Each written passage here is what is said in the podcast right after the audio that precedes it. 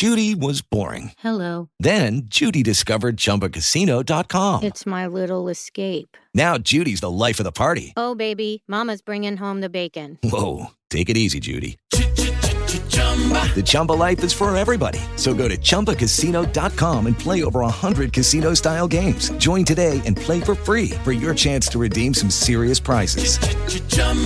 ChumbaCasino.com. No purchase necessary. Void where prohibited by law. 18 plus terms and conditions apply. See website for details. Lucky Land Casino asking people what's the weirdest place you've gotten lucky? Lucky? In line at the deli, I guess? Aha, in my dentist's office. More than once, actually. Do I have to say? Yes, you do. In the car before my kids' PTA meeting. Really? Yes. Excuse me, what's the weirdest place you've gotten lucky? I never win and tell. Well, there you have it. You can get lucky anywhere playing at LuckyLandSlots.com. Play for free right now. Are you feeling lucky? No purchase necessary. Void where prohibited by law. 18 plus. Terms and conditions apply. See website for details. Cuán firme cimiento se ha dado a la fe.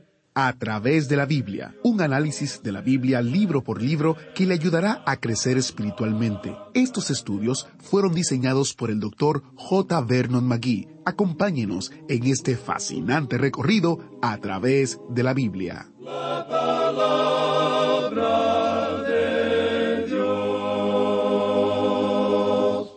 Usted tiene una imagen en su mente de cómo es nuestro Señor Jesucristo.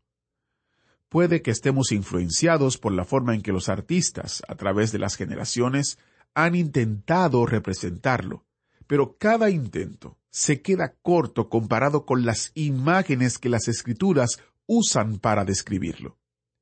Le invitamos a subir a bordo del autobús bíblico mientras estudiamos Cantares, capítulo 2, versículos del 1 hasta el 7. Vamos a viajar por la tierra de Israel y observaremos de cerca el hermoso paisaje desde nuestra ventana, las flores, los árboles frutales que nos hablan de la hermosura de Cristo. Ahora preparemos nuestros corazones para escuchar la palabra de Dios. Padre Celestial, bendecimos tu nombre en esta hora. Te pedimos que nos ayudes a ver la hermosura de Cristo en nuestro estudio hoy. Por favor, ayúdanos a volvernos a ti mientras estudiamos tu palabra. Queremos ser transformados por tu amor. En el nombre de Jesús te lo pedimos. Amén. Y ahora, busque su Biblia o encienda su Biblia en Cantares capítulo 2, porque estamos iniciando nuestro recorrido bíblico de hoy con las enseñanzas del Dr. Magui en la voz de nuestro maestro Samuel Montoya. Nos encontramos, amigo oyente, en el estudio del Cantar de los Cantares, y parecería que nos hemos empantanado un poco. Y para decir verdad, así es, nos hemos empantanado. Pero eso no nos preocupa demasiado porque esta es una sección de la palabra de Dios que ha sido dejada de lado por muchos. Digamos que son muy pocas las personas que han escuchado sermones basados en el Cantar de los Cantares. Cuando uno presenta un mensaje basado en este libro, siempre puede escuchar a un número de personas que dicen, esta es la primera vez en mi vida que he escuchado un sermón basado en este libro. Y esa es la razón por la cual estamos empleando un poco de tiempo en esta sección. Este es un cántico, es un poema, es algo hermoso y por esa razón es otra forma que Dios utiliza para comunicarse con nosotros. Y su mensaje es un mensaje maravilloso, porque aquí se nos dice que esta muchacha sulamita, una campesina de las montañas de Efraín, y el pastor con el cual ella se encuentra es el rey Salomón. De esta forma, él ganó su amor. Y aquí en este libro tenemos por lo menos cinco cánticos. Ahora, hay algunos que dicen que hay más, pero creemos que cinco son suficientes en vista de que él escribió mil cinco cánticos. Aquí pues tenemos joyas de gran precio. Cada una de estas hermosas descripciones nos muestran escenas de este idilio amoroso maravilloso. Es algo íntimo, es personal, y en realidad en un nivel muy elevado. Ahora en el capítulo dos, versículo uno leemos Yo soy la rosa de Sarón y el lirio de los valles. Aquellos que ya han recibido nuestras notas y bosquejos, notarán que allí se dice que la esposa habla de sí misma. Ahora ella no se está jactando, sino simplemente comparándose a sí misma con las flores humildes de esa tierra. Bueno, eso está bien. Y la nueva Biblia de Scofield indica que es ella la que está hablando aquí. Pero permítanos aclarar que lo que aquí tenemos no es su voz, sino que es más bien la voz del esposo, y en realidad tenemos aquí un cuadro del Señor Jesucristo, aun cuando ella pueda ser la que está hablando. Ella está hablando simplemente de una belleza reflejada que en realidad se aplica a Él y solamente a Él. Él dice en el versículo uno, Yo soy la rosa de Sarón y el lirio de los valles. Aquí tenemos al Señor Jesucristo haciendo esta declaración. Y es algo que, francamente hablando, uno no puede encontrar entre los hijos de los hombres en el presente. Él dice, por ejemplo, soy manso y humilde. Bueno, si usted pone eso en mis labios, o en sus labios, o en los labios del ángel Gabriel, esto ya no sería humildad. Esto sería en realidad orgullo. Pero es humildad cuando sale de los labios del Señor Jesucristo mismo, porque Él descendió a este mundo para poder llegar a ser manso y humilde. Él descendió de la gloria del cielo, y cualquier cosa debajo de eso es humildad de su parte. Y usted recuerda que él dijo, Yo soy el buen pastor, o sea, yo soy el verdadero pastor. Y eso nos habla de vida, verdad y gracia. Y ahora él nos dice aquí, Yo soy la rosa de Sarón y el lirio de los valles. Y nosotros creemos que estas no son las palabras de la esposa, sino que son sus palabras, o sea, las del esposo creemos que los traductores han tratado de hacer bien claro, de dejar bien en claro que es el Rey el que está hablando, es el Señor Jesucristo. Uno puede encontrar esto en las traducciones al francés y al italiano y al portugués. Esto nos habla de la voz de Cristo, y muchos de los patriarcas de la Iglesia han aplicado esto al Señor Jesucristo. Y queremos que usted considere con nosotros esta descripción. Yo soy la rosa de Sarón y el lirio de los valles. Estas son dos flores muy interesantes, y quisiéramos observarlas por algunos instantes. Suponemos que entre todas las flores, la rosa siempre ha ocupado, en cualquier lugar en el mundo, y especialmente en el este, siempre ha ocupado el primer lugar de la lista de todas las flores. Y la rosa de Sarón es una flor de una belleza incomparable.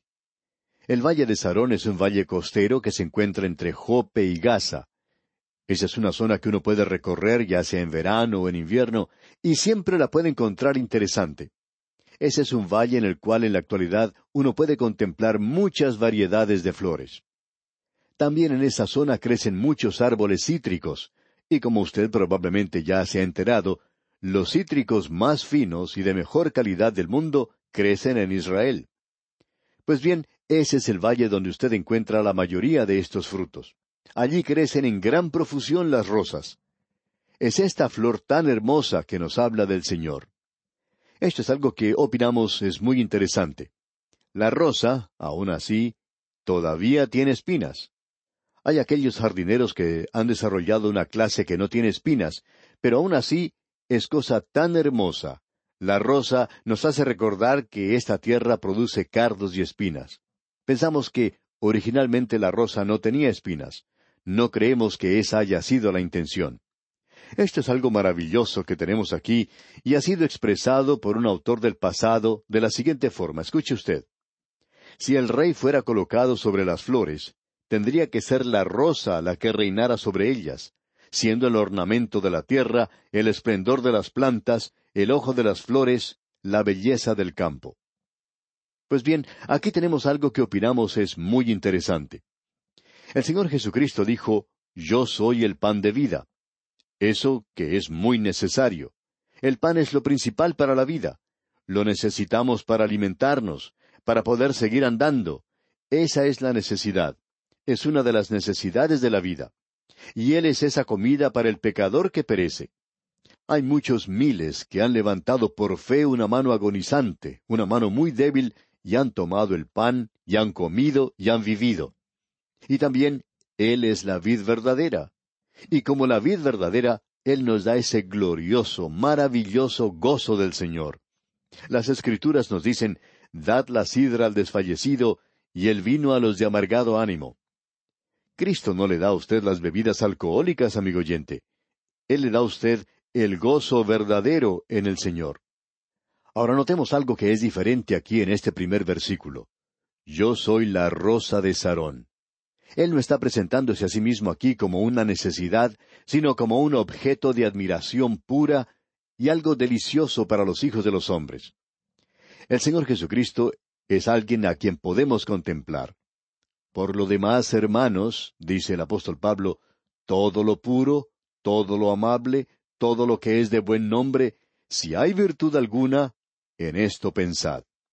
El Señor Jesucristo le dijo en cierta ocasión a los suyos, Considerad los lirios del campo, cómo crecen, no trabajan ni hilan. Considerad los lirios. Bueno, yo creo que Él nos puede decir a usted y a mí hoy, considerad la rosa de Sarón. Y Él es esa rosa. Considérele, amigo oyente. Y esa es la invitación que usted encuentra en las Escrituras. Usted recordará que el escritor de la epístola a los Hebreos tiene eso que decir y queremos que usted lo lea junto con nosotros. En el capítulo tres de la epístola a los Hebreos, versículo uno, dice así Por tanto, hermanos santos, participantes del llamamiento celestial, considerad al apóstol y sumo sacerdote de nuestra profesión, Cristo Jesús. Considere los lirios del campo, considere al Señor Jesucristo. Qué cuadro más hermoso, más maravilloso el que tenemos aquí. Aquí nosotros tenemos verdes pastos en los cuales Él nos hace sentar. En delicados pastos me hará yacer, dice el salmista. Pero Él también tiene un hermoso ramillete de rosas para usted. Rosas rojas. Él derramó su sangre para que usted y yo, amigo oyente, tuviéramos vida. Ahora no solo eso, sino que Él dice, y el lirio de los valles. No sabemos en realidad a cuál valle se está haciendo referencia aquí, el valle de Esdraelón también tiene hermosas flores. Y si usted puede recorrer la zona costera de esa parte que se encuentra al sur de Jope, puede ver que allí también hay hermosas flores. Y también se puede apreciar en el valle del Jordán muchas flores. Alrededor del mar de Galilea también se puede contemplar muchas de ellas. ¿Y qué delirio de los valles? Bueno, aquí nuevamente se nos presenta esta cuestión de qué es lo que realmente se quiere decir con esta expresión de el lirio de los valles. Puede ser una referencia a la planta iris. Esta planta crece en una forma silvestre en esa zona. Uno puede ver grandes cantidades de ellas. Y pensamos que lo que aquí se menciona es esta planta tan sencilla, tan humilde. Y también como contraste tenemos a la orgullosa rosa. Así es que tenemos aquí a la rosa de Sarón y también tenemos al lirio de los valles. Qué cuadro más hermoso el que tenemos aquí en realidad del Señor Jesucristo. Ahora en el versículo dos de este capítulo dos de Cantar de los Cantares, se nos dice algo más. Escuche usted. Como el lirio entre los espinos, así es mi amiga entre las doncellas. Ahora, cerca de estos lirios se encuentran las espinas. La belleza del lirio ha sido pasada a la iglesia. Bonar lo expresó de la siguiente manera. Cerca de los lirios crecieron varios espinos del desierto, pero sobre ellos se elevó el lirio, mostrando sus hojas frescas y verdes como contraste a la exclusiva virtud de estas plantas espinosas. Y aquí leemos, como el lirio entre los espinos, así es mi amiga entre las doncellas. Es decir, que aquí se menciona a estas doncellas, que es una referencia, según nuestra opinión, a las hijas de Jerusalén, y esa es la forma en que se destaca la esposa. Él es el lirio de los valles, es puro, él es hermoso. Por tanto, su esposa y su hermana es también un lirio porque ella refleja la imagen de su belleza y la hace reflejar a los hombres. Y eso es lo que tiene que hacer la iglesia hoy. Tiene que revelar en este mundo lleno de espinos y cardos algo de la belleza que existe aquí. Cuán glorioso es el cuadro que podemos contemplar. Seguimos ahora adelante porque aquí tenemos algo mencionado que es en realidad maravilloso. Leamos el versículo tres. Como el manzano entre los árboles silvestres, así es mi amado entre los jóvenes. Bajo la sombra del deseado me senté, y su fruto fue dulce a mi paladar. Aquí tenemos al manzano entre los árboles del monte, y este es un cuadro de Cristo. Como el manzano, él daba una buena sombra. Usted quizás se está preguntando de qué clase de árbol se está hablando aquí, porque, en realidad, las manzanas, según las conocemos nosotros, no crecen en esa tierra. Usted las puede plantar, pero el resultado es como cualquiera otra de esas plantas plantadas en un clima cálido. Esas no resultan buenas manzanas. Uno tiene que estar en una zona fría para poder conseguir buenas manzanas. Como la zona sur de Argentina, la zona de Río Negro, por ejemplo. Esas manzanas son deliciosas. Pero ¿de qué está hablando aquí? Bueno, en realidad se está hablando de la sidra, o sea, la toronja. Se está refiriendo aquí a las naranjas, porque estos árboles dan una sombra muy buena. Son árboles muy bellos y cuando florecen producen un aroma delicioso en la primavera y después de todo las flores del naranjo se usan en los casamientos, ¿verdad? ¿Qué cuadro el que tenemos aquí? La esposa y el esposo. Ahora, ¿qué es lo que él hace? Como el manzano entre los árboles silvestres, así es mi amado entre los jóvenes. Qué cuadro más maravilloso que tenemos de él expresado en estos versículos. Bueno, la naranja es un fruto amarillento, y personalmente pensamos que es algo hermoso. Y estos frutos cítricos crecen en abundancia en el valle de Sarón. Uno puede contemplar la gran cantidad que crece en esa zona en particular. Y desde allí es donde provienen estas manzanas de Israel, hermosas naranjas, manzanas cítricas, si se me permite la expresión. Se dice que son los productos cítricos de mejor calidad en todo el mundo. Y siempre han crecido en esa forma. Esa clase de planta ha sido trasplantada a otras zonas donde no crecía en forma natural. Pero en Palestina es una clase de planta que crece naturalmente. Luego leemos en la segunda parte del versículo tres Bajo la sombra del deseado me senté, y su fruto fue dulce a mi paladar. Usted puede darse cuenta, amigo oyente, lo que hace este árbol. Es un árbol que da una sombra y su fruto es dulce. La madera que sale de este árbol sabemos que no sirve para ninguna otra cosa. Pero por cierto que es un árbol maravilloso en relación a otras cosas. Y de eso es exactamente de lo que se habla aquí en relación al Señor. ¿Puede usted, amigo oyente, pensar en eso? La próxima vez que usted contemple un naranjo, piensa en el Señor Jesucristo. Él es ese manzano que se menciona aquí, el acitrón. Esto nos habla de que Él no solo nos da la sombra, sino que Él también es la roca poderosa en esta tierra cansada. Pero Él también tiene la dulce fragancia del árbol en flor y luego la dulzura de la fruta. Le provee a usted de la vitamina C. Es algo bueno para usted. Qué cuadro el que tenemos aquí, amigo oyente, del Señor Jesucristo. Bueno, sigamos adelante. Creemos que vamos a poder avanzar más rápido ahora. En el versículo cuatro de este capítulo dos, de Cantar de los Cantares, leemos Me llevó a la casa del banquete, y su bandera sobre mí fue amor. Me llevó a la casa del banquete. Usted recuerda que el Señor Jesucristo contó esa parábola. Él dijo que aquellos que habían sido invitados a la fiesta del banquete no se hicieron presentes. Por tanto, Él envió invitaciones a las gentes que se encontraban en las plazas de la ciudad. Y Él puede llevarle a usted a la casa del banquete, llevarle a usted donde gran cantidad de comida ha sido preparada. Una comida maravillosa. Todo eso se encuentra en su mesa, todo aquello que puede satisfacer al corazón humano se encuentra en la persona de Jesucristo. Y hoy encontramos a muchos creyentes yendo de un lado para otro, comiendo nada más que sobras. Son iguales al hijo pródigo y a veces hasta comen con los cerdos. ¿Por qué, amigo oyente, tenemos que conformarnos con esta comida sintética? Hay muchas personas que opinan que si usted pasa a través de la psicología, puede encontrar la respuesta. O si hace algo parecido, otros opinan que usted resolverá todos los problemas. Pero, amigo oyente, usted no puede resolver todos los problemas de esa manera. Él ha preparado una casa de banquete, y usted puede obtener allí toda la comida que contenga las vitaminas que usted necesita hoy. Ah, amigo oyente, el estar satisfecho con el Señor Jesucristo y el regocijarnos en Él. Antes me gustaba ir a los banquetes, pero estos ya no me atraen tanto ahora, a no ser que sea un banquete preparado por el Señor mismo. Y aquí, en este libro, usted puede pensar en el banquete que estamos teniendo, comiendo de lo que Él nos da. Él es el pan de vida, pero Él también es una dulce fragancia. Él es también la sombra acogedora, y también es una flor. ¡Qué cuadro para que nosotros disfrutemos de Él! Simplemente el poder contemplarle a Él. Opinamos que cuando lleguemos al cielo vamos a pasar probablemente el primer millón de años inclinándonos ante Él. Nos tomará mucho, mucho tiempo para llegar a conocerle y familiarizarnos con él. El apóstol Pablo dice, para poder conocerle, y esa era la ambición de su vida. Ahora, el ser salvo por medio de la gracia no quiere decir, por tanto, que usted se va a sentar en un rincón. Amigo oyente, usted va a estar más ocupado de lo que ha estado antes. El apóstol Pablo dice, Yo estaba dispuesto a ir a Damasco bajo la ley para librarnos de todos estos cristianos.